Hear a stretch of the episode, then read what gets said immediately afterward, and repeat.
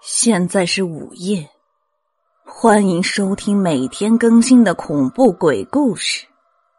你好，我是你们的声音主播阡陌嫣然。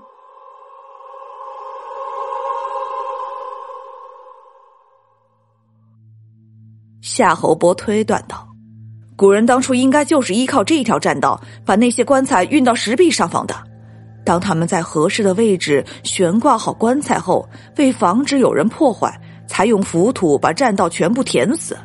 几百年来，浮土表面便同石壁一样长出了墨绿色的苔藓，所以不仔细找的话，根本瞧不出这条极其隐蔽的栈道。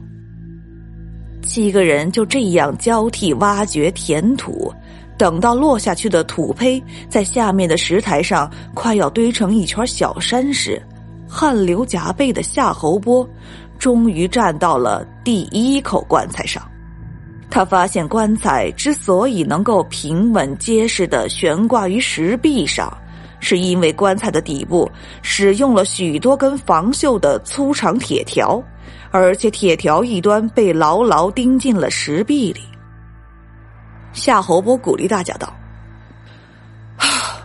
我们就这样采取轮流歇息的方式，一直挖下去，最后一定会挖到天坑出口的。”听到这些，其他人更加卖力的开始挖掘栈道。等夏侯波把栈道成功的挖到第三口棺材的位置时，忽然听到下面第一口棺材处传来了一声恐怖的叫声。啊！放开！不要抓我的腿！啊！随即传来扑通一声，似乎有人掉进了深潭里。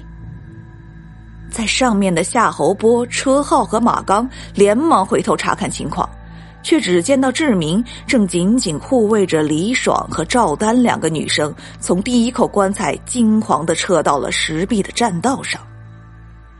志明惊恐的浑身打颤，哆哆嗦嗦的说：“哎呀，掉下去的是是孙博，他他他他好像被被什么东西缠住双腿，拖到水水潭里了。孙博的出事会不会与藏在棺材中的那七个死者的？”亡魂有关呢，毕竟我们来到这里的也是七个人呢。赵丹这时显然想起了临来时老族长的告诫，嘴唇哆哆嗦嗦了半天，总算冒出了这句令人心惊胆寒的话来。就在这时。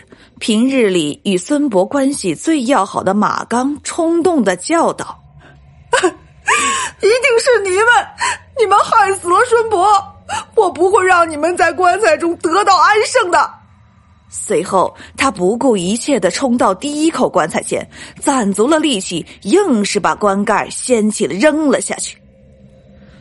不料，就在马刚发疯般的跳进棺材里，试图抓起死者的骸骨，准备扔入深潭时，却两手空空，什么也没有触碰到。他朝着众人惊讶的喊起来：“啊，这这块棺材不不仅棺盖没有钉死，而而且里边是是空的。”夏侯波等人急忙检查第二口棺材和第三口棺材，发现里面同样空空如也。所有人顿时都目瞪口呆。如果棺材是空的，那七位高句丽勇士的遗体究竟被埋藏到了哪里？就在剩下的六人茫然之际，天空中忽然轰隆隆的响起了一阵雷声。随后，豆大的雨点从天坑的上方倾泻下来。夏侯波知道这时在湿滑的栈道上继续干活会相当的危险，他急忙指挥众人躲进棺材中避雨。马刚撑起带来的雨伞，跳进了第一口缺少棺盖的棺材中。夏侯波同李爽和赵丹两个女孩子跳进了第二口棺材，而志明和车浩则跳进了第三口棺材。由于身心疲惫到了极点。夏侯波、李爽、赵丹三人小声交谈了一会儿后，便都迷迷糊糊的睡着了。外面的雨还在哗哗的下着，雨点打在棺盖上，噼噼啪啪的响个不停。也不知道过了多久，李爽昏昏沉沉的，似乎听到了棺盖上传来轻微的敲击声，而且声音极有规律，每次都是响完七下后稍停一会儿。然后重复的敲击，仿佛是亡魂在用这种方式传递着某种警告。李爽急忙推醒了夏侯波和赵丹，谁知夏侯波和赵丹除了雨点声外，什么也没听到。赵丹不满的说：“准是你精神过于紧张，产生了幻听。哎呀，赶紧再睡会儿吧，我要累死了。”夏侯波也伸了个懒腰，安慰女友道：“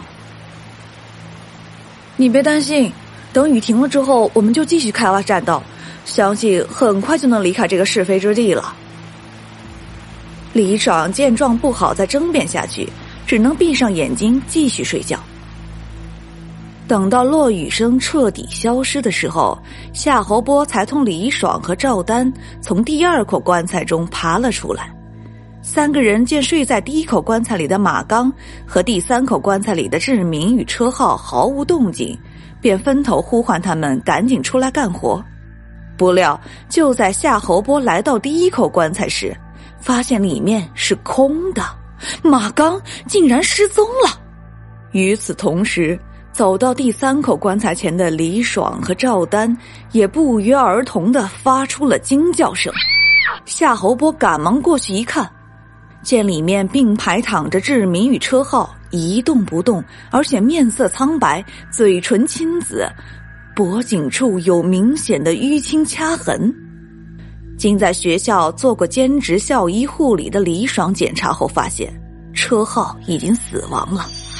当他检查志明的身体时，发觉他的脉搏仍在有规律的跳动，便同夏侯波和赵丹一起进行了抢救。